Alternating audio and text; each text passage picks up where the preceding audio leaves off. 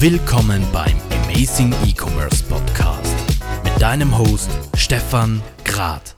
Hallo und herzlich willkommen hier bei der nächsten Ausgabe des Amazing E-Commerce Podcasts. Und heute geht's um Schönheitsprodukte, Produkte, die nicht nur in der Krise gefragt sind, sondern seit jeher ein wichtiger Teilbereich der E-Commerce-Branche geworden sind. Und mich freut es wahnsinnig, mit dem Milan von Vier Academy darüber zu plaudern. Milan, vielen herzlichen Dank für deine Zeit.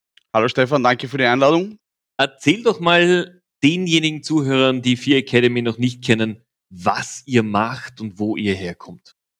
Ähm, Vier Academy ist ein ziemlich B2B-lastiges Unternehmen. Ähm, wir vertreiben Schönheitsprodukte für Kosmetika, für ähm, Endkunden im Beauty-Salon und machen nebenbei haben wir auch ein Schulungskonzept. Wir haben Trainer weltweit, die, die mit unseren Produkten schulen und auch Kosmetiker ähm, ausbilden in Sachen Treatments und Anwendung unserer Produkte.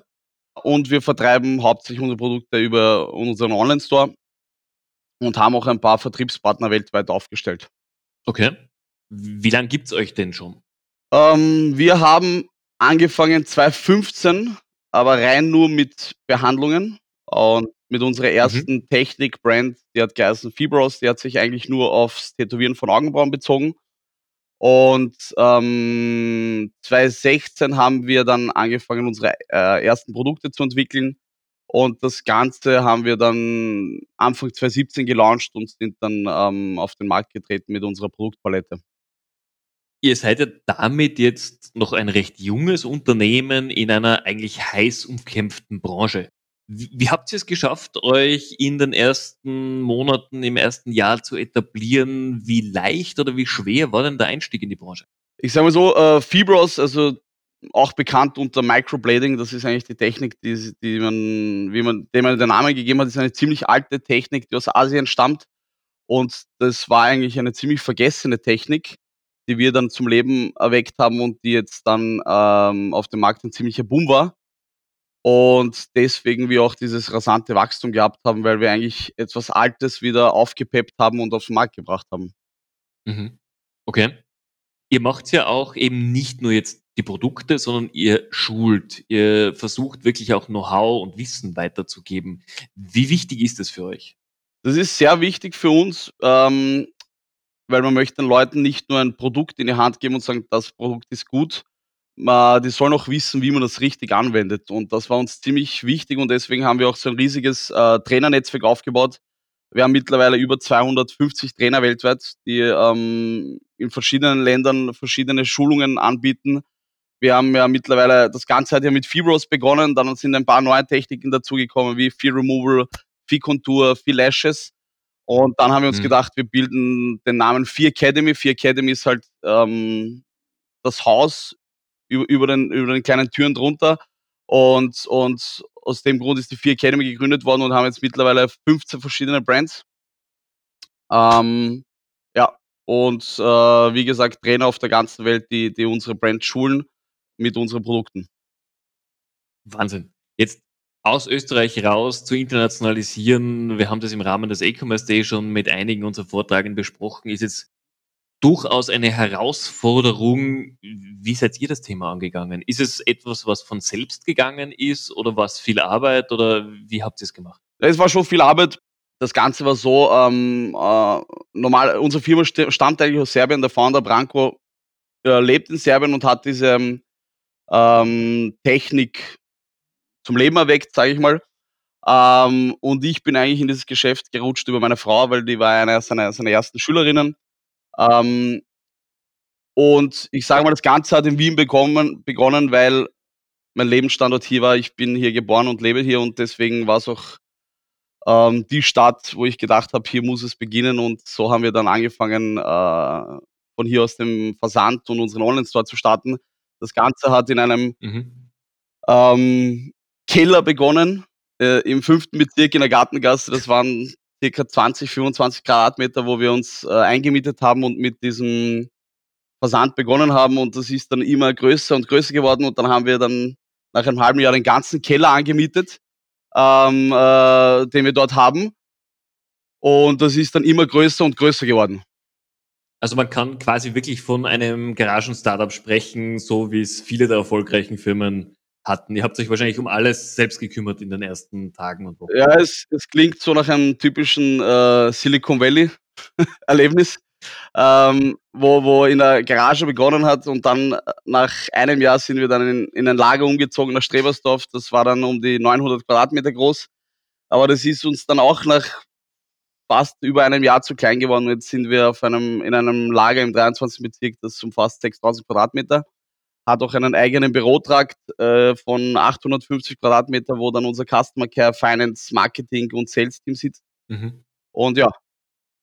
Was war denn so jetzt gerade bei so einem Wachstum von einem kleinen Team hin zum Unternehmen? Was waren denn die ersten Positionen, die ihr dann mit, mit externen Mitarbeitern besetzt habt? Ähm, mit externen Mitarbeitern, ich sage mal, die Buchhaltung war am Anfang ausgelagert. Ähm, okay. Wir haben angefangen, Marketing mit Agenturen zu machen, aber haben dann gesehen, dass, dass es irgendwie besser ist, wenn wir die Leute in-house haben, die, die, die das Marketing machen, Performance Marketing, äh, AdWords, Reportings etc. Ähm, da, da bei Agenturen meistens der Bezug fehlt zu dem Produkt selbst und ähm, mhm. wir besser unserem Team erklären können, wie man das Produkt vermarktet. Äh, und, ja, absolut. und ansonsten. Weil ihr habt tagtäglich damit natürlich zu tun. Genau. Und ansonsten haben wir eigentlich gar nichts ausgesourced. Ja, also, also wir haben fast alles in-house. Es gibt da noch äh, eine Agentur, die unseren Webshop betreut, ähm, der auf Magento läuft. Aber ansonsten mhm. haben wir alles in-house bei uns.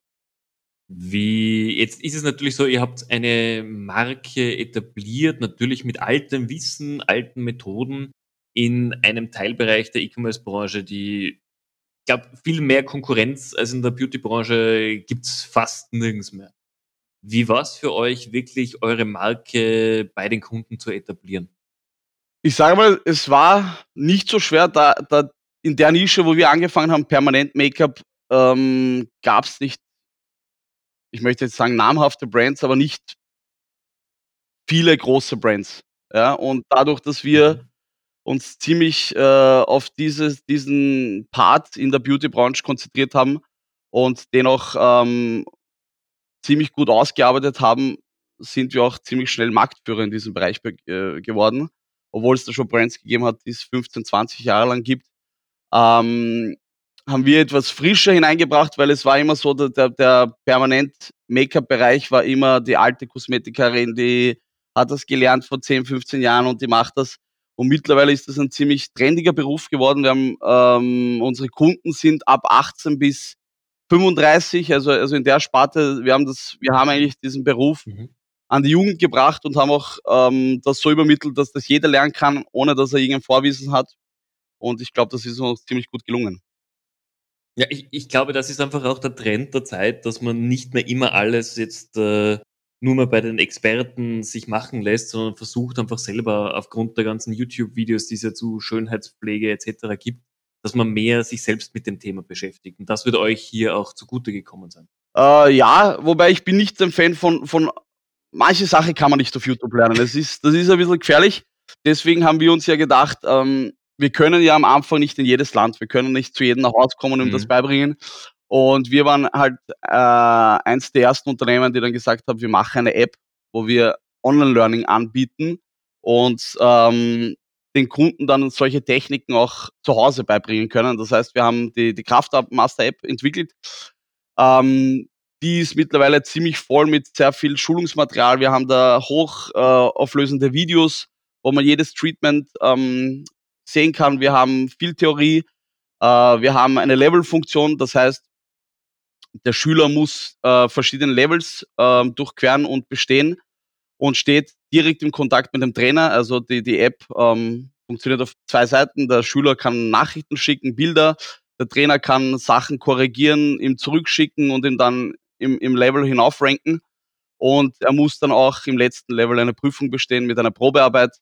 Und nur dann bekommt er unser Zertifikat. Also wir sind nicht so, eine, so ein Unternehmen, das sagt, ja, ich verkaufe jetzt eine Schulung zwei Tage, jetzt hast was bei der Schulung, hier hast du Zertifikat und du kannst jetzt mhm. loslegen und Kunden behandeln.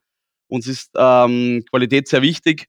Ähm, wir haben da auch eine auf unserer, auf unserer internationalen Seite eine World Map, wo wir ähm, unsere Leute listen, die ausgebildet sind und auch äh, Kunden garantieren, dass diese Leute wissen, was sie tun.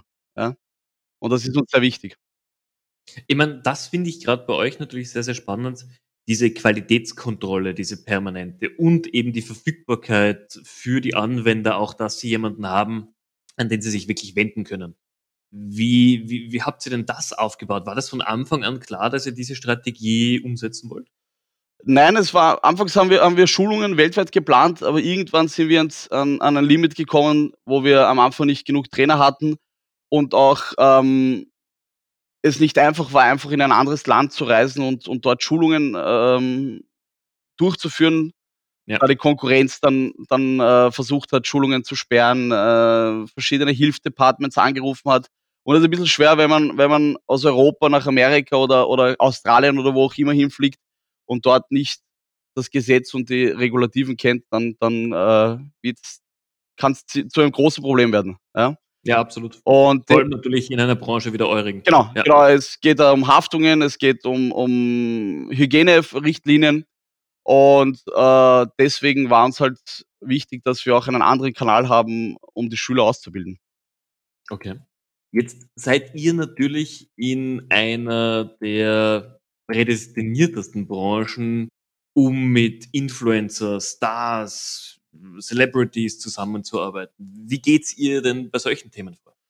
Ähm, ich sage mal, wir haben eine recht große Community und, und ähm, ziemlich erfolgreiche Trainer weltweit, die mittlerweile äh, Anrufe von, von den lokalen Stars äh, bekommen, die unbedingt von denen die Augenbrauen oder die Lippen oder etc. gemacht wollen haben. Und deswegen ergibt ergeben sich diese, diese, diese Werbungen automatisch, ohne dass wir da irgendwie Geld in die Hand nehmen. Es ist eigentlich so, dass die Stars zu uns kommen wollen und, und dann automatisch diese Treatments posten für uns. Und, und, ähm, und wir haben in diesem Hinblick auch eine Free-Werbung durch, durch diese ganzen Stars, die zu unseren Trainern kommen. Das heißt, ihr seid eigentlich in dieser glücklichen Lage, dieses wirklich schwierige Business schon so publik gemacht zu haben, dass die Leute zu euch kommen. Ähm, das, das, zeigt ja auch, dass ihr wahnsinnig viel gut und richtig gemacht habt in den letzten Jahren. Genau, also, also wir haben Paris Hilton hat zum Beispiel Augenbrauen von uns, ähm, von einem Trainer von uns, ähm, die Frau von McGregor und ähm, etliche andere Stars, überhaupt in Italien vermehrt, die ganzen Supermodels oder Frauen von den Fußballspielern. Ähm, deswegen ergibt sich automatisch diese Werbung. Das ist echt beeindruckend. Wie war es denn für euch? Ich weiß, ihr seid auch in den USA natürlich sehr, sehr stark. Du hast ja auch gerade erwähnt, amerikanische Stars nutzen eure Produkte. Wie war der Markteintritt für euch in den USA? Das ist für viele Startups immer so die Masterclass quasi, dort Fuß zu fassen. Ich sage mal so, wir sind ziemlich schnell auf den amerikanischen Markt gekommen äh, und haben auch ziemlich gut Fuß fassen können wir haben ein kleines Cut gehabt vor, vor über eineinhalb Jahren. Da, da hat ein FDA-Agent, wir kennen ja die FDA, die, die Food Drug Administration, ähm, gemeint, dass ein Produkt von uns ähm, nicht so gut ist oder, oder wie, wie man es mhm. ausdrückt, schad, schadhaft für den Menschen. Und wir sind dann auch ähm, auf, die, auf die Blacklist bei, beim amerikanischen Zoll gelandet mit diesem Produkt, was dazu führt, dass ähm, Produkte beim Import äh, anders behandelt werden oder, oder ziemlich kontrolliert werden. Und äh, wir wissen heutzutage nicht, warum das passiert ist. Es kann auch sein, dass, dass es andere Hintergründe gibt, Konkurrenz etc. Ähm, mhm. Wir haben uns dann eine ziemlich große Anwaltskanzlei aus, aus Amerika geholt, die dann, ähm, es ist ja schwer, gegen eine Behörde vorzugehen und man kann die auch nicht vor Gericht bringen.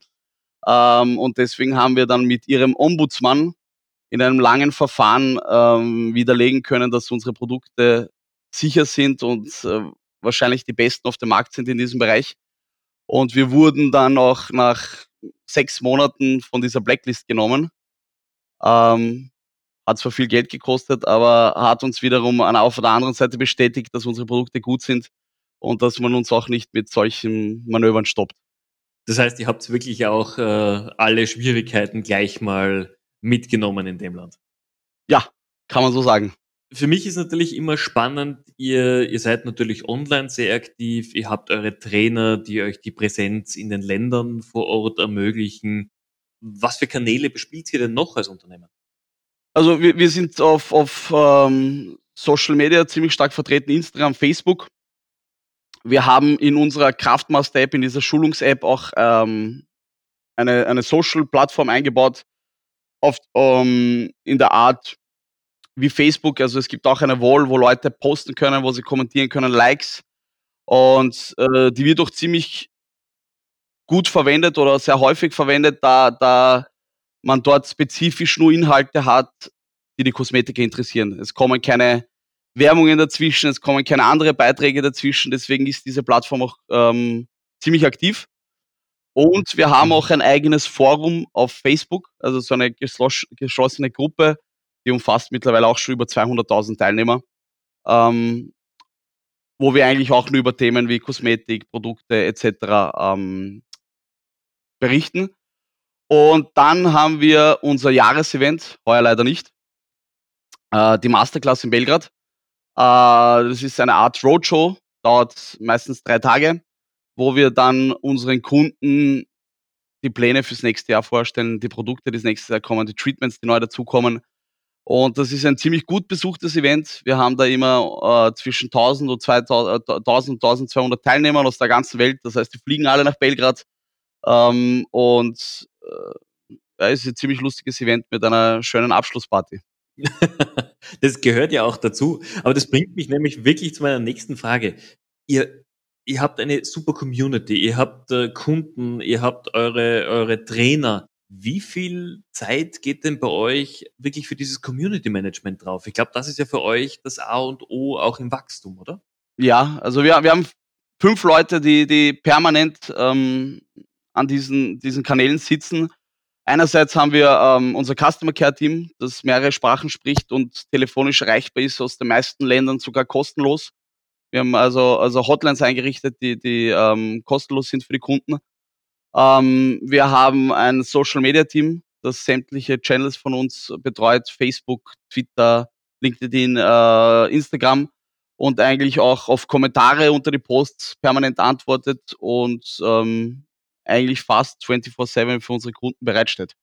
Wie wie tut's ihr euch, die passenden Mitarbeiter für diese Position zu finden? Weil man braucht ja da doch ein ein Gespür für die Menschen. Man braucht aber auch ein Gespür für Notwendigkeiten, die die Firma hat. Wie ist euer Hiring-Pro Prozess da? Die Leute, die wir die wir die wir derzeit angestellt haben, ähm, haben auch vorab schon was mit Kosmetik gemacht. Egal jetzt, ob's jetzt ein ein Hobby war oder Hobby-Influencer war oder oder beruflich damit zu tun gehabt hat, aber sie haben ein ziemlich, ähm, gutes Background, was Mode, Beauty et cetera betrifft und, ähm, sie machen's auch mit Liebe. Also, sie stehen hinter den Produkten. Mhm. Die Mitarbeiter haben auch bei uns die Möglichkeit, jedes Produkt zu testen und mit nach Hause zu nehmen. Und, ähm, deswegen wissen sie auch ziemlich gut, äh, wie man die Produkte anwendet und und können den Kunden, äh, weiterempfehlen, welches das passende Produkt für für den ist, ja. Das heißt, ihr sucht's auch dementsprechend bei neuen Mitarbeitern, die müssen schon mal mit eurer Branche irgendwie einen Bezug haben? Also, ich sage mal so, wir haben wir haben das Glück, dass dass die meisten Leute, die sich bei uns beworben haben, schon gewusst haben, wer sie sind wer wir sind und und, ähm, haben sich auch schon ziemlich damit auseinandergesetzt und kommen bei uns rein und sagen: „Ja, ich kenne das, ich habe das schon ausprobiert, ich habe das schon ausprobiert.“ Und dann sieht man eigentlich schon beim beim beim man hat schon den ersten Eindruck, ähm, ja, der weiß, um was es hier geht und was wir machen, ja, und das ist ziemlich wichtig. Gut, dann hat natürlich diese Person von Haus aus schon diese Leidenschaft auch für die Marke, für eure Produkte und, äh, passt dann natürlich sehr gut zu euch, die ja natürlich auch für das Unternehmen brennen. Das stimmt, genau.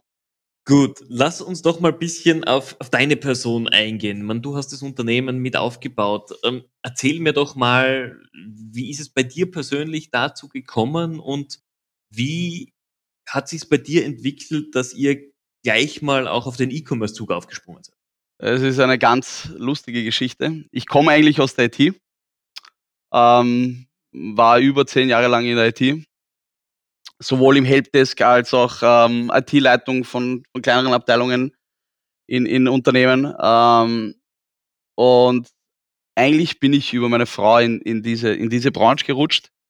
Meine Frau war halt immer schon äh, Kosmetiker-Fanatik und hat immer alle Beauty-Treatments ausprobiert und dann ist sie irgendwie irgendwann einmal ans Microblading gekommen und hat beim Branko den, den damaligen Founder von, von Fear Academy Fibros ähm, kennengelernt und mit ihm ein Training gemacht und war dann auch, äh, ich sag mal, einer seiner ersten Trainer.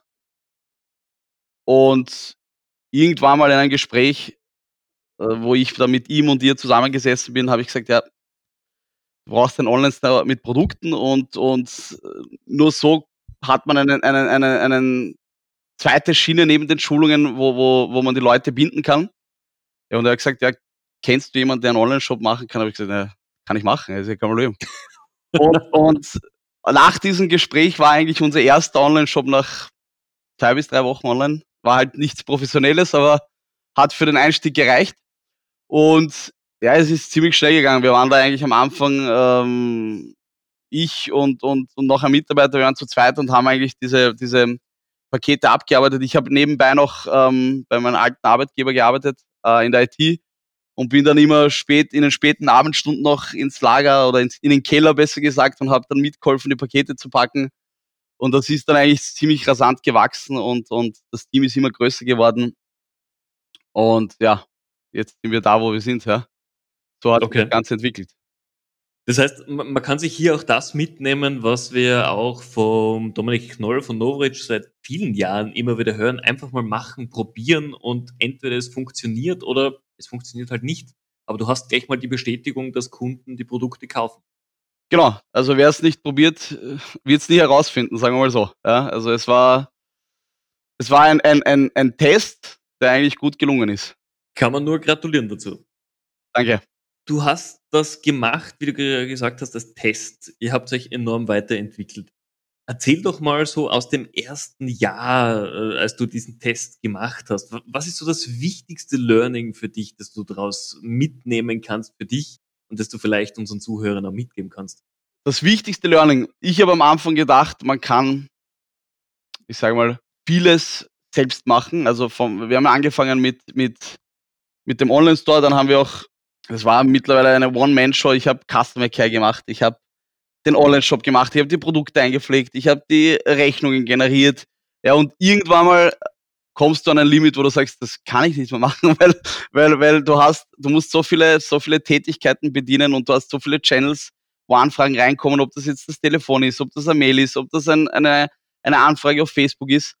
Und da muss man sich dann eingestehen, dass man das nicht mehr selbst machen kann und man muss man muss Leute finden, die dir, die dir helfen auf diesem Weg. Äh, und wenn man diesen Sprung irgendwie, irgendwie unterdrückt oder, oder, oder hinauszögert, kann es zu spät werden. Weil wenn, wenn die Kunden dann irgendwann mal ähm, zu einem Punkt kommen, wo sie sagen, ja, der schreibt nicht mehr zurück, der meldet sich am Telefon, das Paket ist noch immer nicht verschickt, ähm, dann kann man ziemlich schnell diese Kunden verlieren, die man sich hart erarbeitet hat. Ja, definitiv. Und dann ist halt wichtig, dass man wirklich schnell reagiert und, und, und Leute findet, die, die jemanden auf diesem Weg begleiten. Wie war es denn für dich so in den ersten Wochen, nachdem du erkannt hast, so ich brauche jetzt wirklich Unterstützung, es geht einfach nicht, ich kann meinen Tag nicht um noch zwei, drei Stunden verlängern. Hast du dich schwer getan mit Loslassen von bestimmten Aufgaben? Ähm, nein, nicht, aber, aber es war immer, immer die Angst da, macht er das so gut wie ich? Ja, das ist immer dieser Gedanke. Aber man muss dann irgendwie sich auf die Leute verlassen. Ich meine, es ist im ersten Schritt schwer, Leute zu finden. Ja? ja. Was ich dann gemacht habe, ist, ich habe im Freundeskreis herumtelefoniert und gesagt, was machst du? Hast du Zeit? Machst du was anderes machen? Ich habe eine Idee. Ich habe einen Job für dich.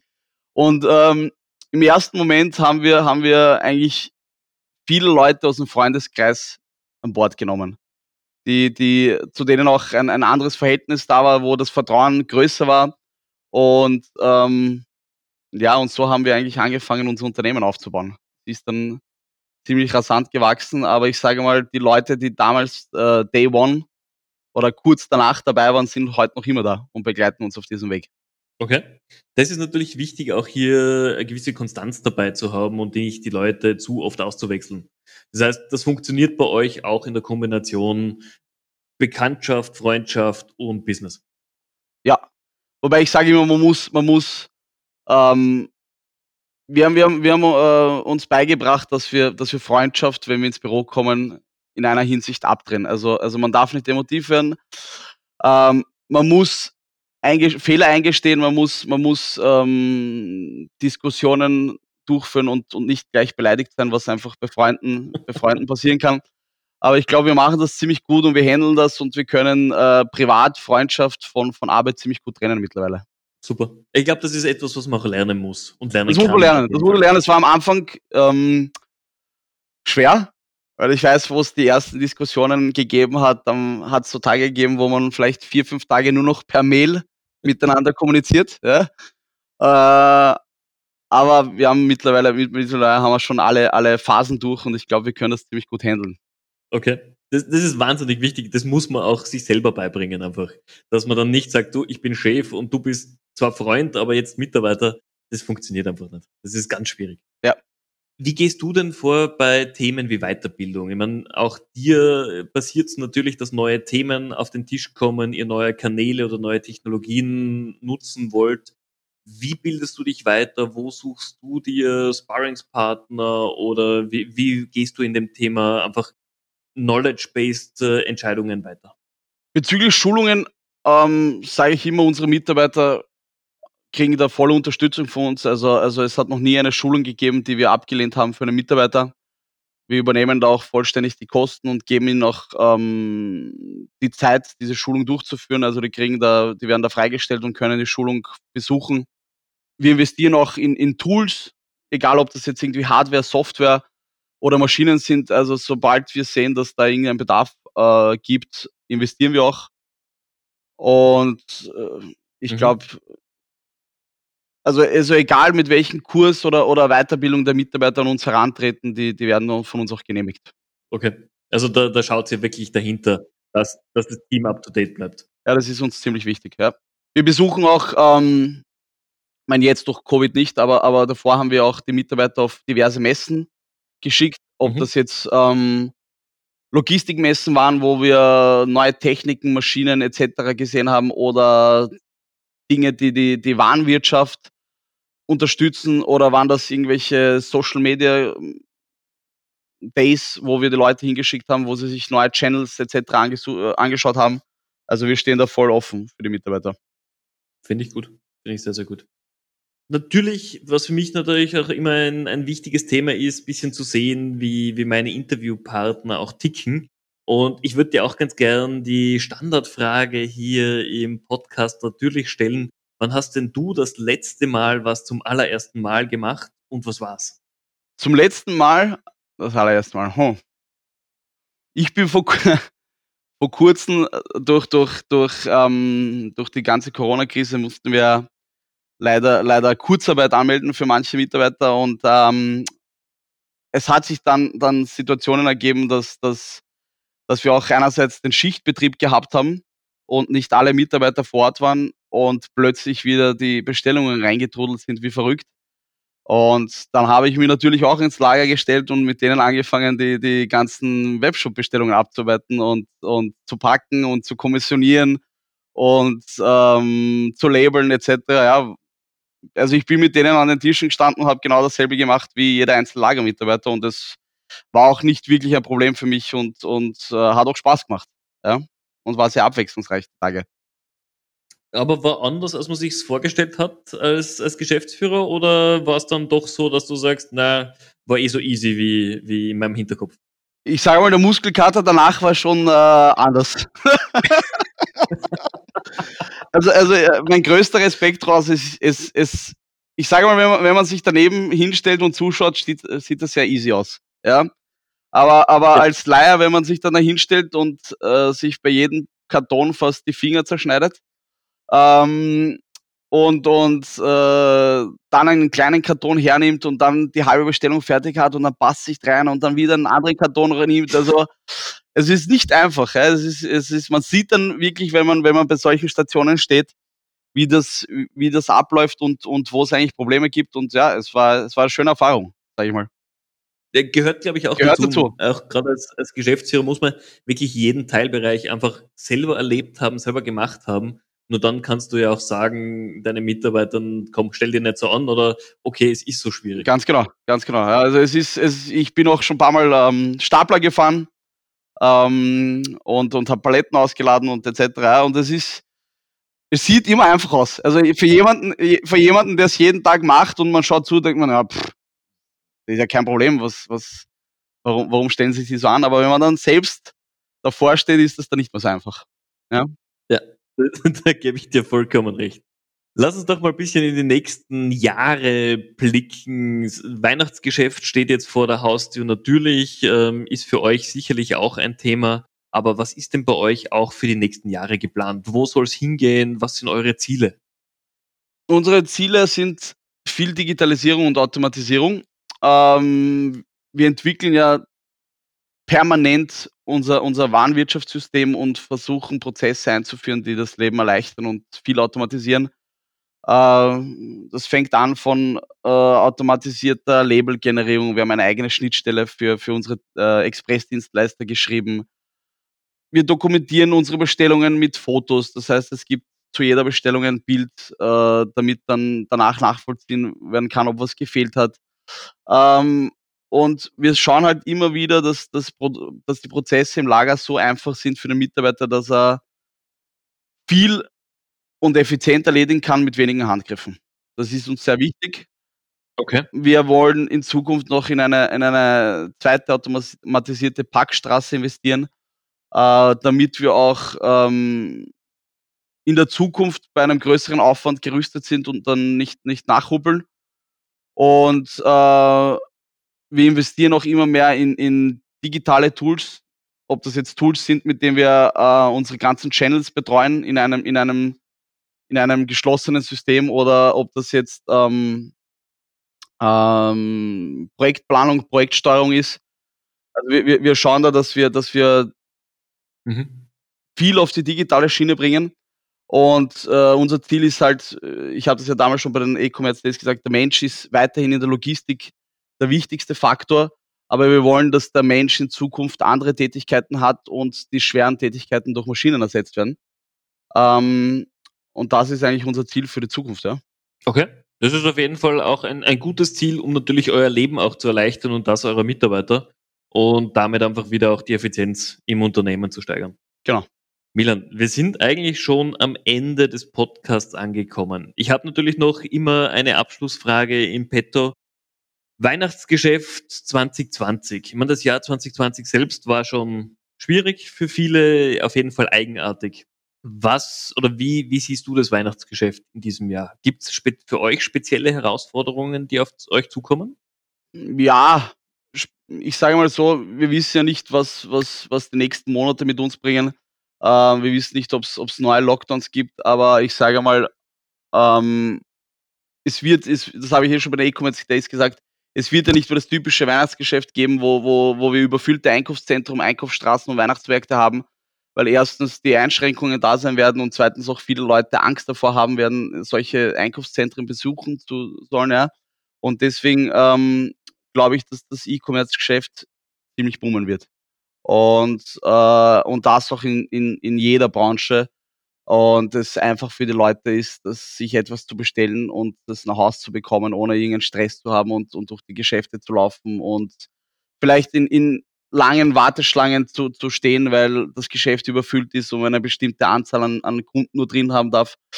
Äh, ich glaube, es wird ziemlich Herausforderung auch für die Dienstleister, die zustellen müssen. Ähm, das Volumen wird wahrscheinlich ein, ein Vielfaches ja. vom letzten Jahr sein.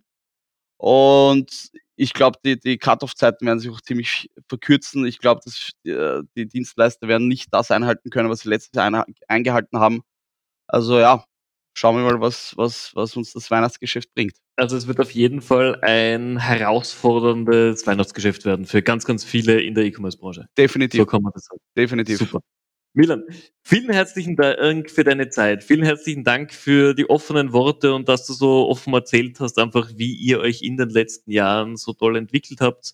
Gratulation von meiner Seite auch dazu. Ihr habt da echt was Tolles auf die Beine gestellt. Danke. Und ich würde mich freuen, wenn wir uns in den nächsten Wochen wieder mal austauschen und euch auch vielleicht mal als Speaker bei uns auf die Bühne bekommen. Gerne. Freut mich sehr. Danke für die Einladung nochmals. Ja, sehr gerne. Liebe Zuhörer, vielen herzlichen Dank auch für eure Zeit. Wenn auch ihr in einer der nächsten Amazing E-Commerce Podcast Folgen mit dabei sein wollt, meldet euch bei mir und wir finden auf jeden Fall einen Weg. Bis dahin wünsche ich euch eine schöne Woche und bis bald.